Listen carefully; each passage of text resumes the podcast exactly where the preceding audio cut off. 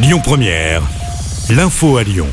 Bonsoir à tous. Dans l'actualité ce jeudi, le Rhône est placé en vigilance orange aux orages. De fortes précipitations sont attendues jusqu'à ce soir avec des chutes de grêle et de brusques rafales atteignant les 80 km heure. Cette vigilance concerne également les départements de la Loire, l'Ain, la Saône-et-Loire et l'Isère. Prudence dans vos déplacements. Retour sur cet accident mortel ce matin sur euh, la 42 dans l'Ain. Un homme d'une quarantaine d'années qui circulait à pied sur l'autoroute a été mortellement fauché par une voiture vers 4h30 à hauteur de Ballon.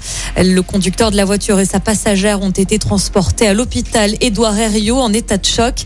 L'autoroute a également été coupée à la circulation en direction de Lyon le temps de l'intervention.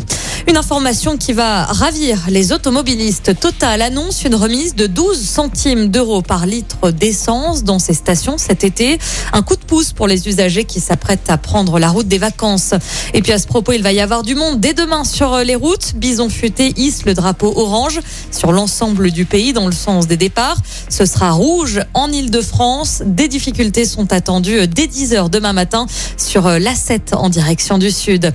Dans le reste de l'actualité, les salariés de l'éducation populaire étaient appelés à faire grève aujourd'hui.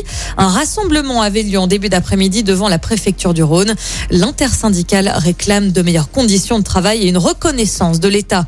Cette autre manifestation à Lyon, cette fois-ci dans le secteur de la culture, à l'appel de la CGT Spectacle, une mobilisation avait lieu ce matin devant l'hôtel de Région dans le quartier Confluence. Le syndicat dénonce les baisses de subventions de la collectivité impactant 140 structures de spectacle sur la région. Coup d'envoi aujourd'hui euh, des épreuves écrites du brevet des collèges. Plus de 850 000 élèves sont concernés par cet examen. Les résultats sont attendus au plus tard, le 12 juillet. On termine avec du tennis. Caroline Garcia devra enchaîner avec une nouvelle victoire demain. La Lyonnaise s'est qualifiée pour le troisième tour de Wimbledon hier en sortant la Britannique Emma Raducanu, euh, vainqueur de l'US Open. Score final 6-3, 6-3.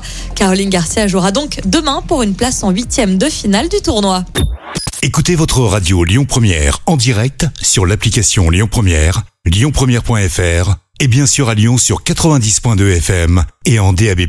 Lyon Première